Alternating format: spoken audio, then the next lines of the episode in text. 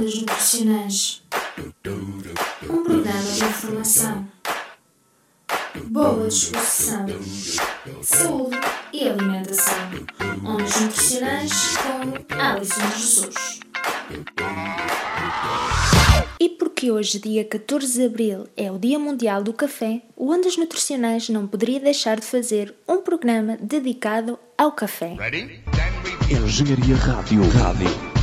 O café foi descoberto no ano de 575 depois de Cristo na Etiópia.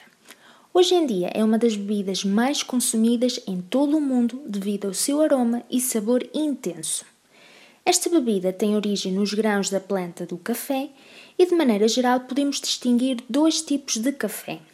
O café da espécie arábica, que se caracteriza pelo sabor suave e aromático e que é proveniente fundamentalmente da América, e o outro tipo de café, que é o café robusto, que é típico do Sudeste Asiático e do Brasil.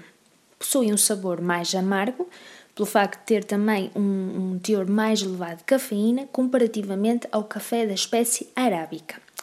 Para além da bebida, o café pode ser consumido em preparados de bebidas de cereais, alguns molhos, bolachas, bolos, gelados e também outros produtos de pastelaria.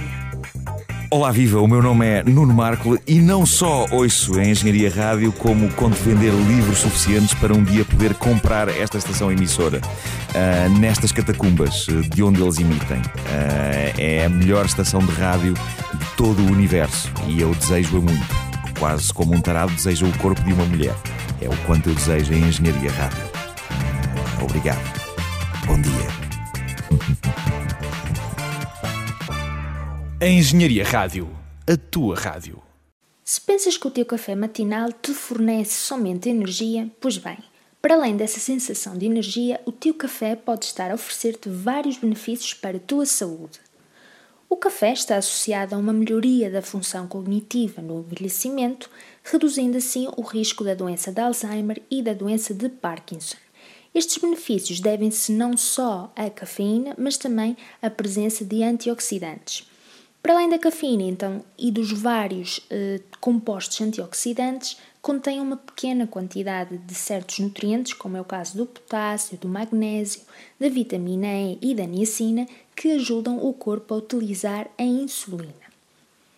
De facto, vários estudos têm vindo a demonstrar alguns benefícios do consumo moderado de café, associando-o a maior capacidade de concentração, ao aumento da produtividade e é protetor contra a depressão.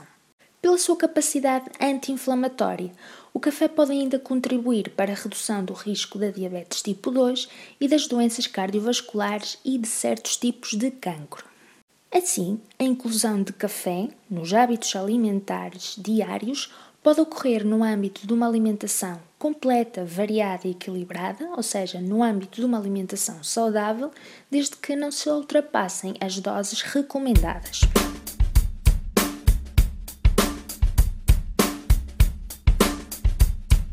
Verdade ou mito? As bebidas energéticas, bem como o café curto, têm um maior teor de cafeína. Mito. Quantidade de cafeína varia muito e está dependente de vários fatores. Contudo, o teor médio é de 75 mg por chávena de café expresso. No caso do café cheio, verificamos que há uma maior quantidade de cafeína comparativamente ao café curto. O café cheio tem cerca de 88 mg, enquanto que o café curto tem cerca de 62 mg de cafeína. Quanto às bebidas energéticas, há também um mito que estas têm de facto uma maior quantidade de cafeína comparativamente ao café, mas na realidade não passa de mais um mito, visto que por cada 100 ml de bebidas energéticas estamos perante cerca de 32 mg de cafeína, ou seja, cerca de metade da quantidade presente num café curto, que eram as tais 62 mg. A EFSA, em 2015, referiu que doses diárias até 400 mg de cafeína por dia são seguras em adultos saudáveis, à exceção de mulheres grávidas. Para este valor total das 400 mg, inclui-se todas as fontes de cafeína, ou seja, não só o café, mas também as bebidas energéticas, os refrigerantes e o chocolate. Atendendo a esta recomendação, é então aconselhável um consumo médio de 2 a 3 cafés por dia.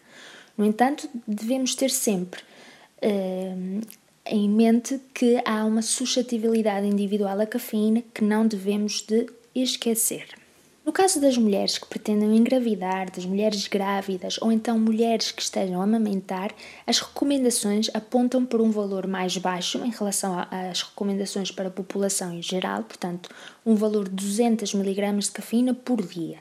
Isto porque a cafeína é uma substância que atravessa a barreira placentária, podendo assim afetar o feto. Relativamente às crianças, uma vez que ainda não está bem claro o impacto da cafeína, aconselha-se a evitar o consumo uh, de café por parte das crianças. Contudo, é importante relembrar que existem outras fontes de cafeína, portanto, que estão presentes nos alimentos e outras bebidas, como é o caso do chocolate, dos refrigerantes, das bebidas achocolatadas, dos bolos, bolachas, gelados ou mesmo o chá, que são facilmente consumidas pelas crianças. A Engenharia Rádio.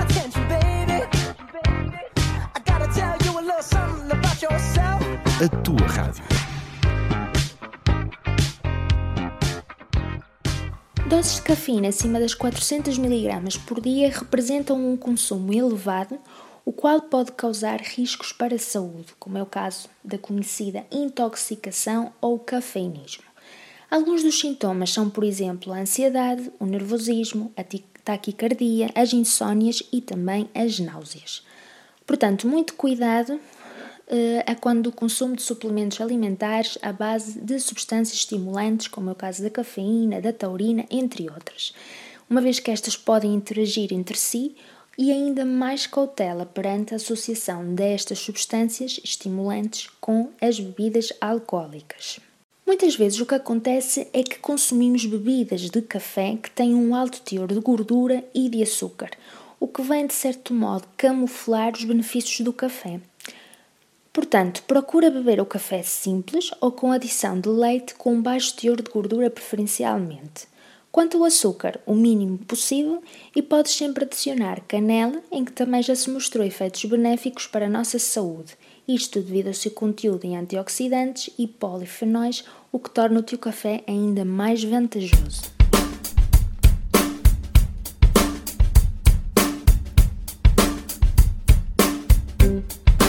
Sabia que.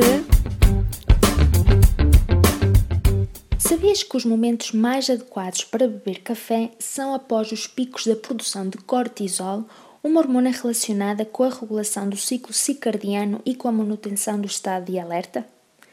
Na verdade, a interação entre o consumo de cafeína e a produção do cortisol pode induzir tolerância à cafeína. Dado isto, o horário mais indicado para o consumo de cafeína é entre as 9h30 e as 11h30 e entre as 13h30 e as 17 A doutora Ana tem tido imenso trabalho como nutricionista Gerir informação e criar planos alimentares adaptados requer muito trabalho e ela gostava de ter mais tempo para ouvir os seus pacientes e trabalhar os seus hábitos alimentares. Outro problema é que muitos pacientes não conseguem seguir as suas indicações sentindo-se desmotivados.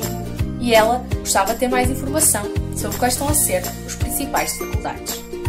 Foi então que a doutora Ana descobriu o Nutrião, um serviço para além de simplificar as suas tarefas, a gestão de informação e criação de planos alimentares, facilita o acompanhamento aos seus pacientes e dá informações adicionais que ajudam no seu trabalho de acompanhamento. Com o Nutri1, o Pedro pode utilizar a aplicação que identifica a ordem das refeições, permite registar as suas falhas e excessos e ainda integra complicações de fitness, permitindo à doutora Ana perceber melhor como pode ajudar o Pedro a atingir os seus objetivos.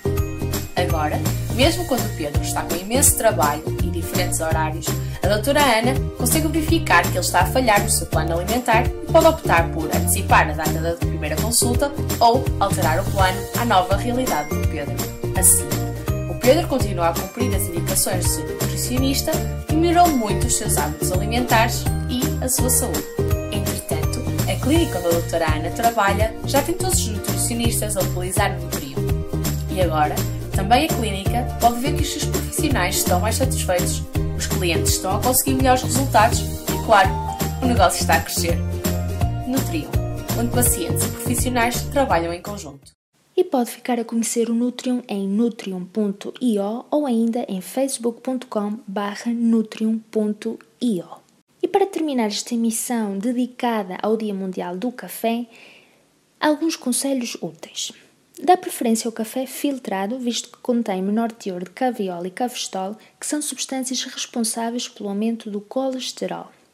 Evita as bebidas de café, que são ricas em gordura e açúcar e que, portanto, podem contribuir para o aumento de peso.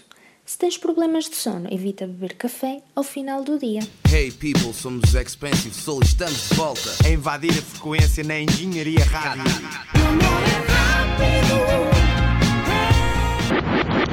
Engenharia Rádio.